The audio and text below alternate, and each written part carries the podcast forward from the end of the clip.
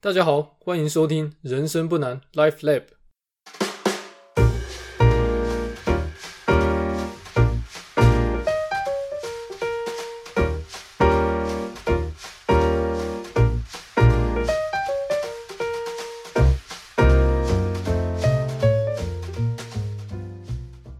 每个人的人生都是一本独一无二的故事书，高高低低，起起落落，都值得大家细细品尝及阅读。我是 Podcaster 老人，老子的老，人类的人，很高兴又再跟大家见面了。本集这个节目终于到达第十集了。当初开始制作这个节目的时候，我个人就是先以十集为目标，所以录制这一集的时候，心里还蛮高兴的。我觉得至少自己达到了当初设定的里程碑。那为什么会设定以十集为目标呢？哦，事情是这样的，我忘记我看了哪一本书。我印象中，大部分的 podcast 哦都会在九集以内夭折哦，那个比例好像是八十四 percent。那这有两种可能导致这个结果，一种可能性就是 podcast 都喜欢做很短的节目，那还有另外一种可能啊，也是大部分的状况吧，就是。啊，大部分的 podcast 都很难有热情持续的更新下去。那我在做这 podcast 的心态，跟我在投资的时候也一样啊。使用指数化投资就可以保证赢过八成以上的主动基金经理人。那我现在做这个节目做到第十集哦，也是赢过八成以上的 podcast。嘿，每次想到自己这种竞争意识，就觉得很好笑。那在这边跟各位听众预告一下，其实从这个节目一开始啊，我就在想这个节目要怎么结束。那我目前暂定是会把这个节目做到第十六集啊啊，我把想说的话说完以后，就会和大家说声谢谢，下台一鞠躬。那至于为什么是十六集哦，这个是我观察我老婆看韩剧的大数据之后发现这个数字啊。那我应该有跟大家聊过，我老婆很喜欢看韩剧哦。我看她喜欢看的韩剧或台剧啊，几乎都是一季十六集告一个段落结束这样，所以我决定哦参考他追剧的习惯，人生不难也来一个十六集一季好结束，画下一个完美的句点。那当然有些听众可能会觉得可惜啦，希望一直听我拉塞下去。但我在这边跟大家讲几个理由，为什么我必须要在一个段落结束这个节目？我想这样做的理由大概有几个了哦。第一个。这个节目是以公共利益为出发的节目了，那谈论的内容也比较艰涩，学习的意义大于娱乐的意义啊。那既然是学习的节目，那有意义的话，其实重复听就够了，你也不需要一直听我拉塞。那第二，指数化投资很有效，但是它本身很无聊。那你可以发现啊，这个指数化投资的专家写的部落格啊，写来写去都是那几个关键的财务行为。那我没有办法超越那些专家，所以我想谈的事情谈完以后，我就会陷入一种江郎才尽的状况。那第三个理由是这样：你们需要时间去实践这个指数化投资，所以这个节目不应该占用大家太多太多时间。与其一直听我拉塞，不如大家整理好自己的思绪，好面对你人生的各项困难。所以综合以上三个理由，和大家报告一下，之后的节目哈，听一集就少一集。那还是一样，谢谢大家的支持。那我们现在就来聊今天的主题啊。首先哈，恭喜各位准备下山了啊！为什么叫下山呢？前面第八集跟第九集谈到财务计划，你如果是听了昏昏欲睡想睡觉是正常的，啊连我自己都觉得这个内容硬到不行了。那还是要跟大家说声抱歉啊，不是故意要伤害大家的脑袋跟耳朵啊，我的初衷很简单。如果真的要带给大家一些启发，就必须要强迫大家思考。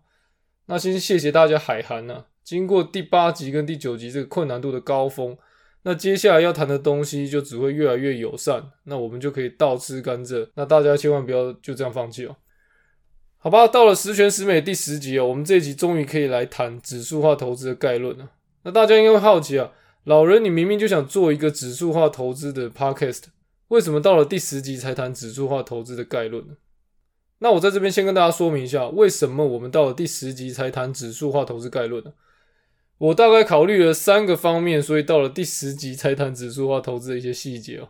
好，第一个方面是这样，因为顺序很重要。为什么顺序很重要？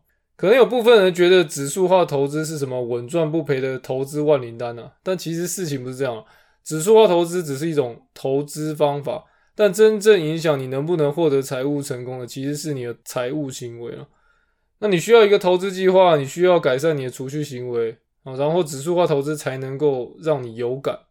所以很多财务上观念的优先顺序，其实都比你了解指数化投资啊，它的优先顺序要高很多。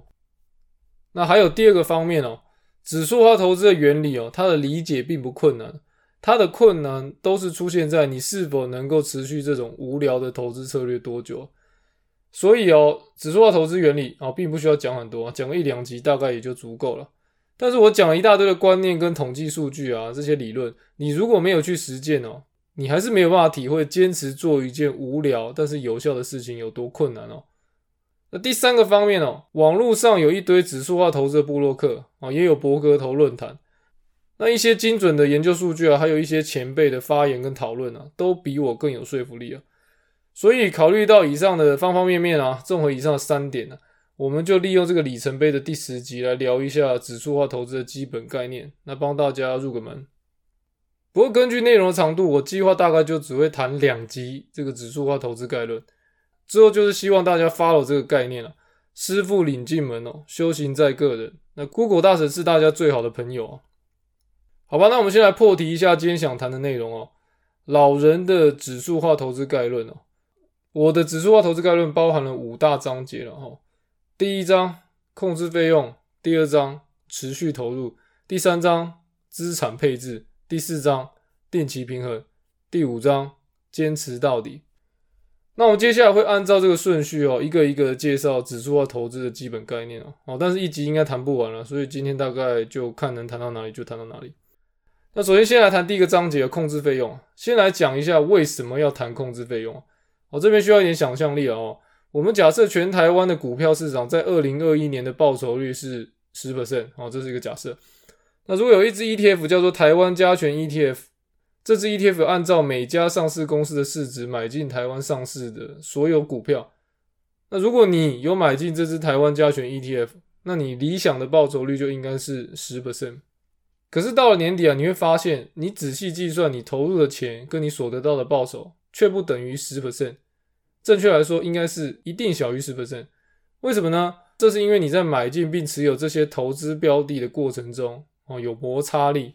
打个比方啊，你在买进台湾加权 ETF 的时候，你可能会有手续费，可能会有交易税。另外呢，发行这支台湾加权 ETF 的公司啊，它为了要维持它公司的运作，它会跟你收取管理费。那因此啊，你的实质报酬率就一定会是十 percent。那扣掉这些摩擦力之后，剩下的部分，先不论每年市场的报酬率是多少。任何实质上产生费用的财务行为，都是在减损我们的报酬。因此，能够控制费用的人，就有比较高的几率去赢过其他的投资人。所以，应用以上的概念，费用绝对不是什么好东西啊！我可以非常肯定的告诉各位，如果你购入的金融商品费用非常高，那百分之百不是什么好货了。但这个逻辑相反却不一定正确哦。那这句话是什么意思？意思就是说。费用高肯定不是什么好货，但是费用低却也不代表它就一定是个好的投资标的。那我们来讲一下费用有哪些分类哦。费用有分一次性费用跟持续性费用。那打个比方来讲，通常交易你会产生一些费用，那些费用就是一次性费用。例如说呢，你在台股交易买的股票，在交易的当下会产生交易的手续费跟交易税。那手续费来说，如果券商没有跟你打折，通常就是千分之一点四二五。那交易税的话，个股就是千分之三啊。那 ETF 比较低，只要千分之一。如果你买个股，理论上就没有持续性的费用了。但如果你买的是 ETF，通常哦，这些啊发行 ETF 的金融公司，它会跟你收取相对应的管理费用。那比方说零零五零，实际上每年的管理内扣费大概就落在千分之四到五。好，那刚刚讲的一次性费用或是持续性费用，我统称它们叫金融商品费用。那为什么叫它们金融商品费用？呢？这个原因就是这样，它单纯是因为你交易或是你购买的标的哦，它这个标的的特性产生的费用哦，这些费用理论上来说，它不会因人而异了哦，就是我买零零五零跟你买零零五零，理论上哎不会差太多。那既然有金融商品费用，当然就有非金融商品费用了。那非金融商品费用。哦，大家常会忽略，而且这个费用会因人而异啊。说穿了就是什么？就是你因为投资所得，或是投资亏损产生的税务优势或是劣势。用刚刚的零零五零作为例子啊，零零五零大概每年会配发三 percent 左右的股利给 ETF 的持有人那你收到这些股利嘞，将来在申报所得税的时候嘞，这些股利要被并入所得税的税基啊。那你如果交易零零五零呢，因为价差的关系，哦，你会产生资本利得。那资本利得根据所在的国家，哦，每一个国家的税法不同，那也可能会被列入所得税课税的范围那因为有股利配发跟资本利得的这两个因素啊，所以你会被课多少税哦，也会影响到你投资的效率哦。所以讲到这边呢，我们大概复习我们刚刚讲到的三种费用啊。第一个费用一次性费用，第二个费用持续性费用，第三个费用税务费用。为了帮助大家更好理解啊，这边我们就用啊我常在节目里提到的两种投资商品来比较他们在费用上的表现啊。那这两个商品就是台湾股市里面元大发行的零零五零，跟美国先锋基金发行的 ETF VTI 哦，两个去做比较。以零零五零来讲啊，它的一次性费用就是等于呃这个手续费再加上交易税，那大概是会在千分之二点五左右。那它的持续性费用就是你上网去查，那大概就是落在千分之四点五左右。那税务方面呢，台湾是没有资本利得税的。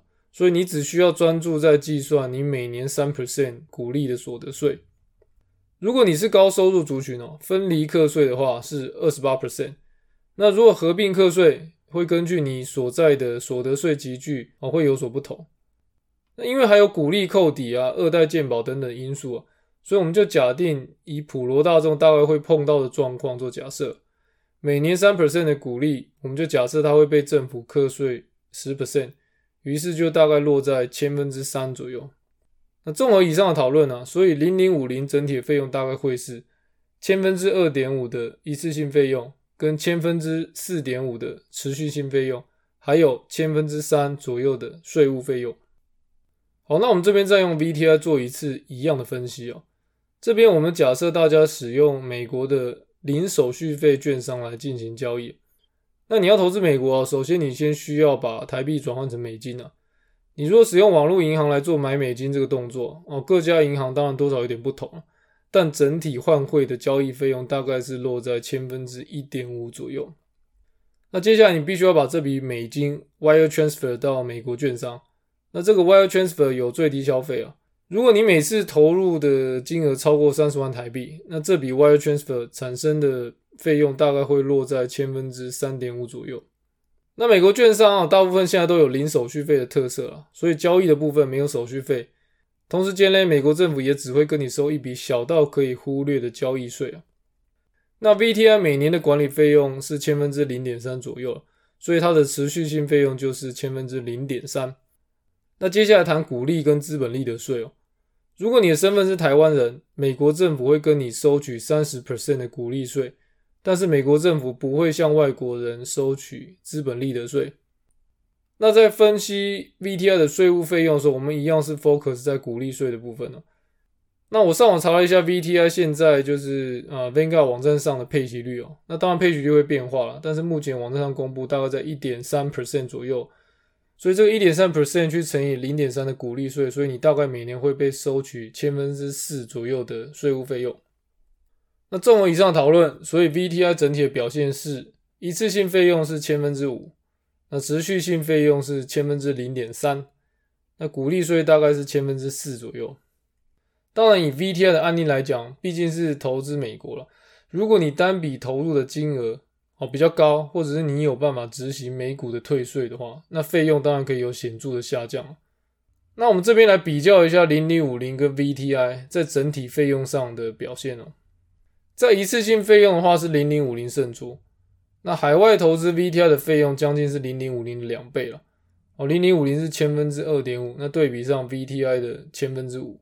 那持续性费用的话是 VTI 大胜哦，零零五零持续内控的管理费大概是 VTI 的十倍以上，零零五零是千分之四点五，那同时间对比 VTI 是千分之零点三。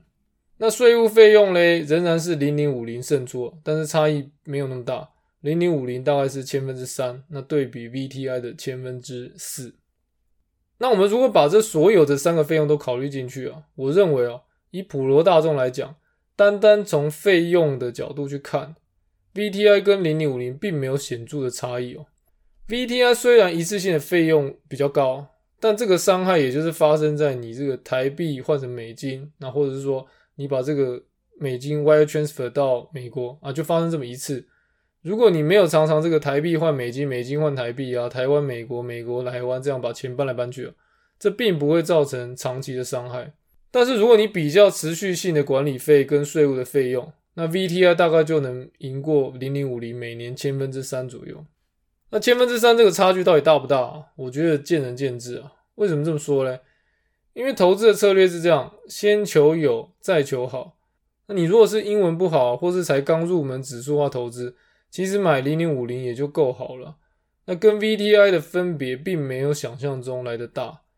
纯看费用来讲，如果你是小资族，说不定投资零零五零还比 VTI 表现的更好。等到你执行策略小有心得之后呢，你可以再慢慢思考，你是不是真的需要投资美股哦？毕竟这个一次性的费用是比较高了，那跟你的资金部位有很大的关系。好，那我们在这边就针对控制费用的部分呢，我们 summarize 一下我们谈到的观念了。第一个，投资行为通常就伴随着费用的产生啊，那费用会减损报酬率，因此控制费用是提高投资胜率的不二法门。第二个，如果你要比较各种投资方法的费用啊，你要同时考虑三种费用：第一个，一次性费用；第二个，持续性费用；第三个，税务的费用。每种费用的状况会因为你个人的财务状况，还有你交易的方法有所不同啊，但是你要仔细检查每一个细节。那针对费用呢，我们就加码来谈一下台湾人这个高股息的迷思啊。有些台湾人很喜欢买一些什么高值利率的个股或是 ETF 啊。那买这些高值利率的个股或 ETF 的人觉得高值利率就是一种稳健的投资标的啊。那事实上我不太认同这观念啊。我甚至认为配发股利是一种伤害股东的行为了。那为什么这么说嘞？拿零零五零来讲好了。你就想象你跟元大之间有一个看不到的墙壁啊，他配发股利给你，把钱通过那道看不见的墙壁。当通过那道墙壁之后嘞，这些钱就称作你该年度的所得，而所得是要课税的。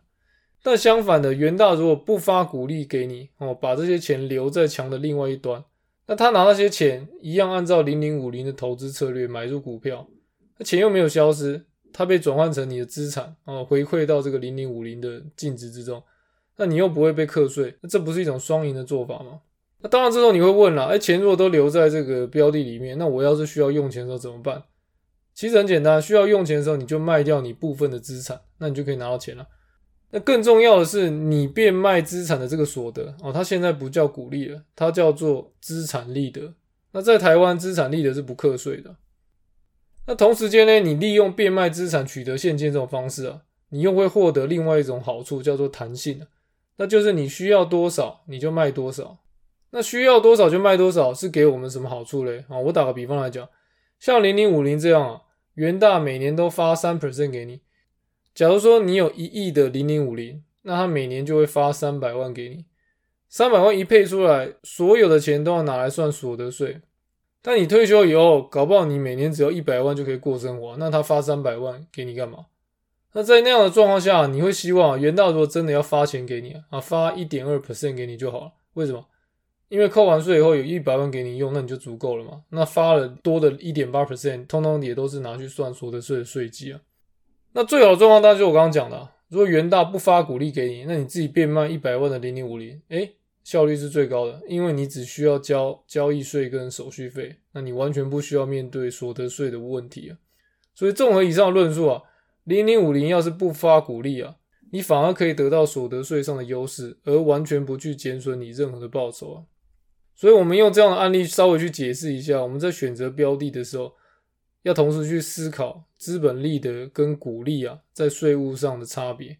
好吧，那第一章的控制费用就讲到这边，希望大家都可以时时刻刻注意到自己的投资成本啊，因为这个部分完全是你可以靠规划去规避一些高费用而增加你的报酬率的。好，那我们接着来继续谈第二章的持续投入。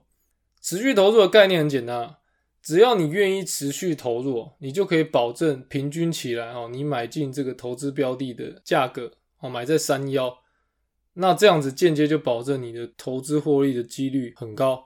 我在这边给大家一些统计数据哦，让大家明白持续投入是一件多么重要的事情哦。那因为美股的数据比较多了，我就用 VTI 做一个例子。那基本上同样的观念应用到台股的零零五零的时候哦，其实没有什么差别，完全一样。那我这边要给大家统计数据的时候，我要先就是做一下名词解释啊。我要解释一下什么叫做投报率标准差。标准差这东西是这样，如果你没学过统计学的话，这对你来说可能是一个新的概念那因为不知道听众的每个人的数学水平怎么样，所以我们在这边简短说明一下。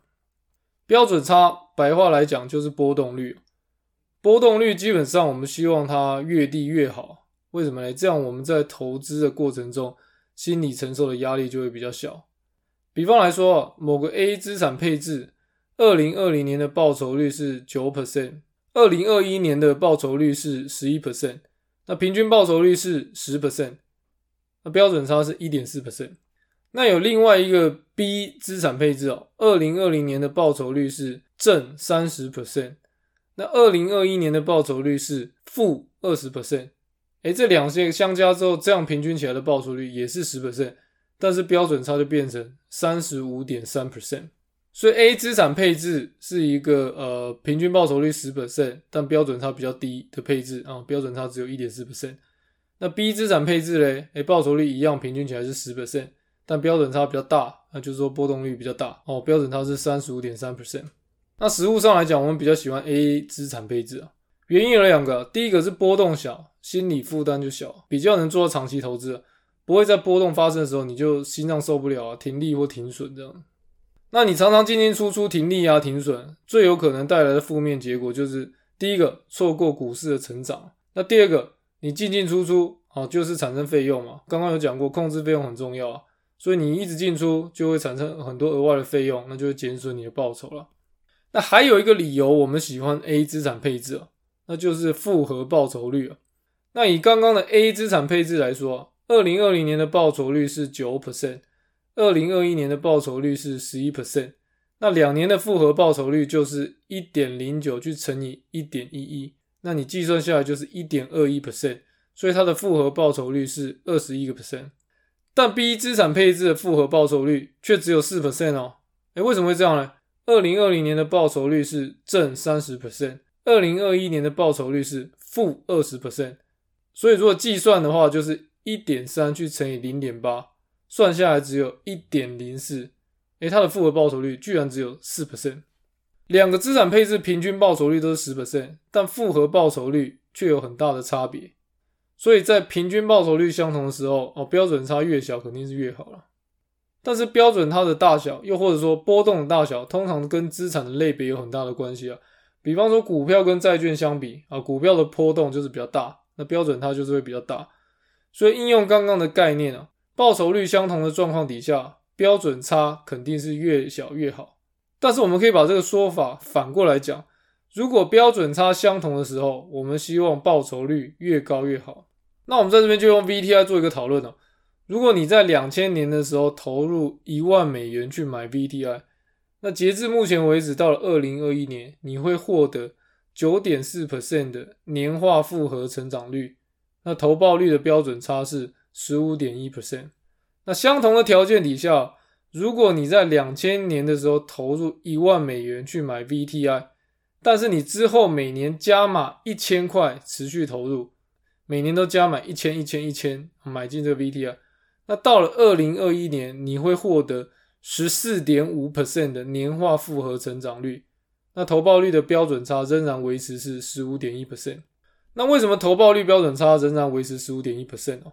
这个原因是这样，投报率标准差，它是单看这个资产类别哦，在每一个年度报酬率的表现而计算出来的数字啊。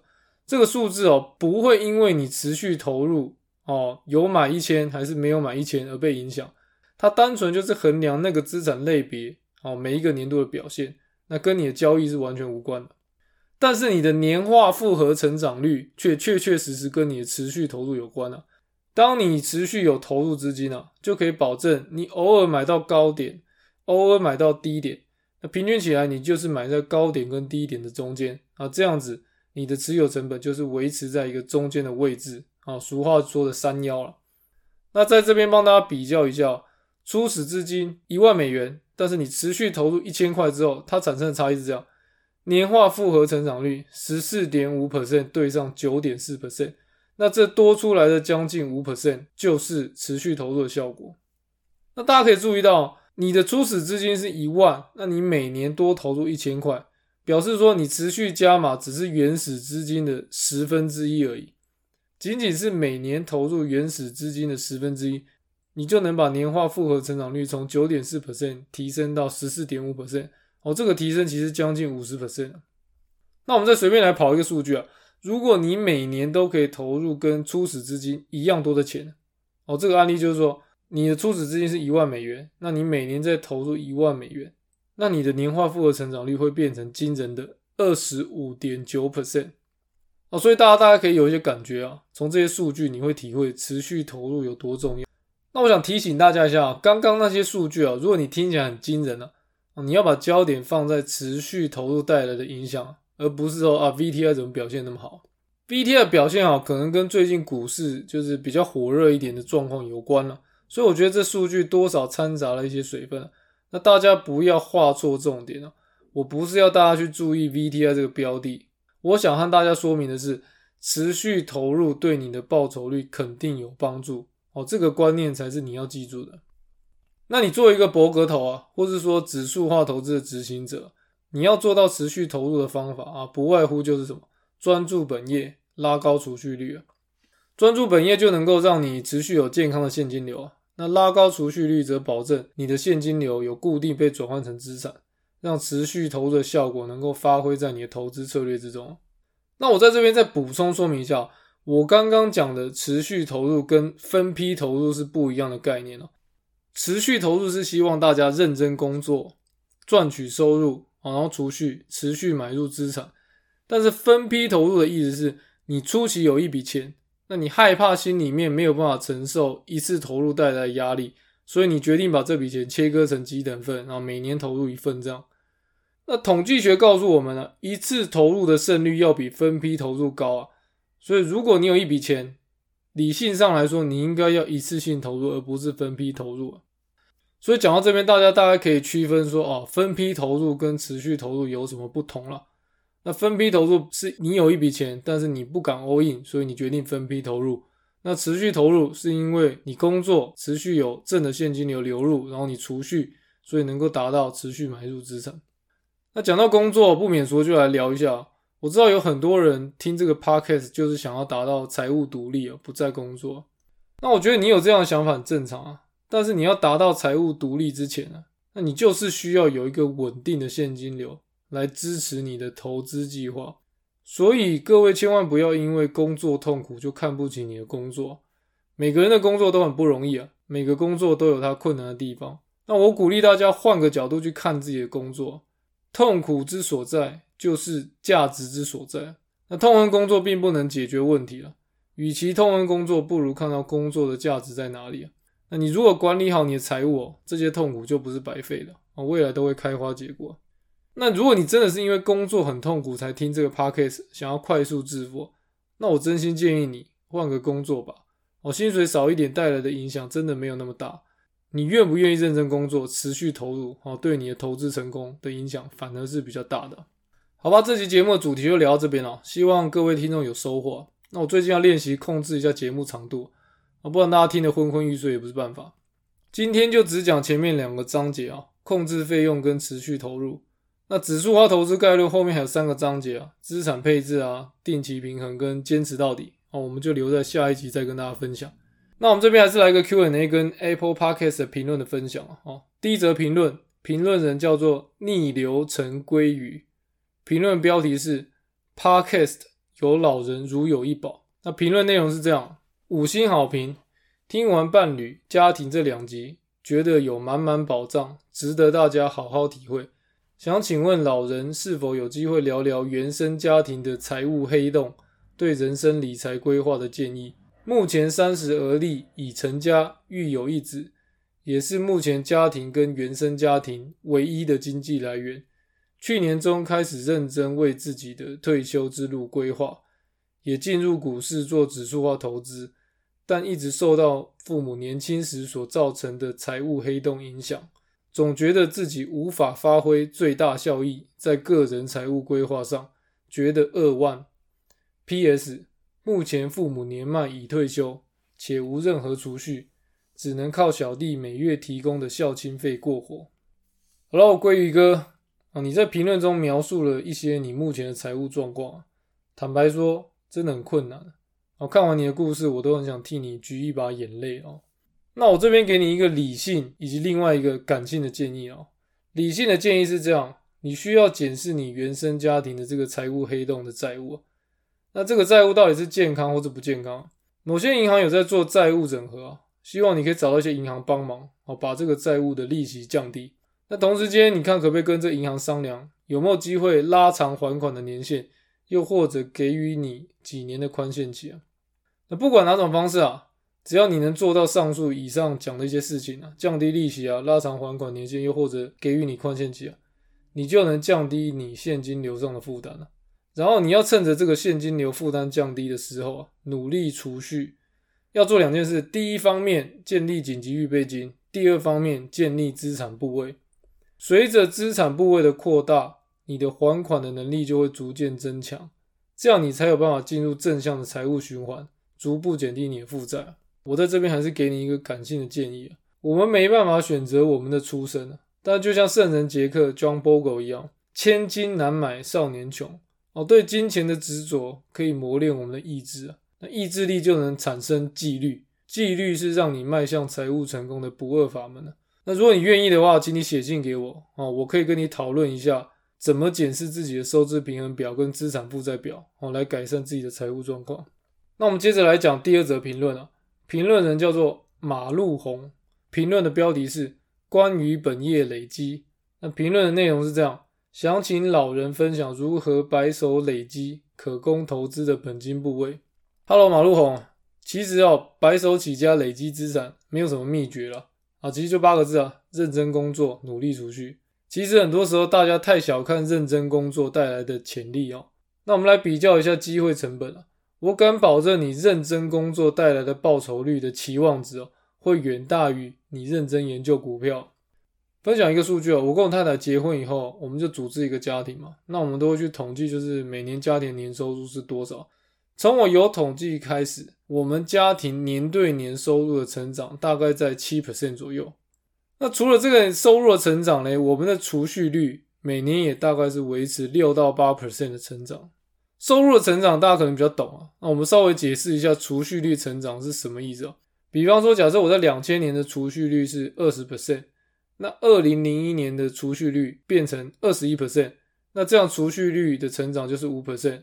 那怎么算呢？就是从二十 percent 成长到二十一 percent，好，成长五 percent。纵观我这个白手起家累积资产的过程啊，其实秘诀听起来好像就废话。一方面收入变高，一方面储蓄率也拉高。那储蓄下来钱就投入指数化投资，哎，就这样。啊，这个马路红，我觉得还是要跟你说声抱歉啊。我觉得我的答案很直白，而且好像也不算是个秘诀了。那如果大家对这个马路红的问题有一样的好奇心呢？我觉得其实你们都知道这个答案是什么，只是你们愿不愿意用意志力去执行这个你已经知道的答案而已。好吧，Q&A 就聊到这边了，准备来放个片尾曲啊。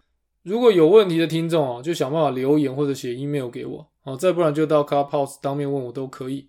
那祝各位财务成功，就这样，拜拜。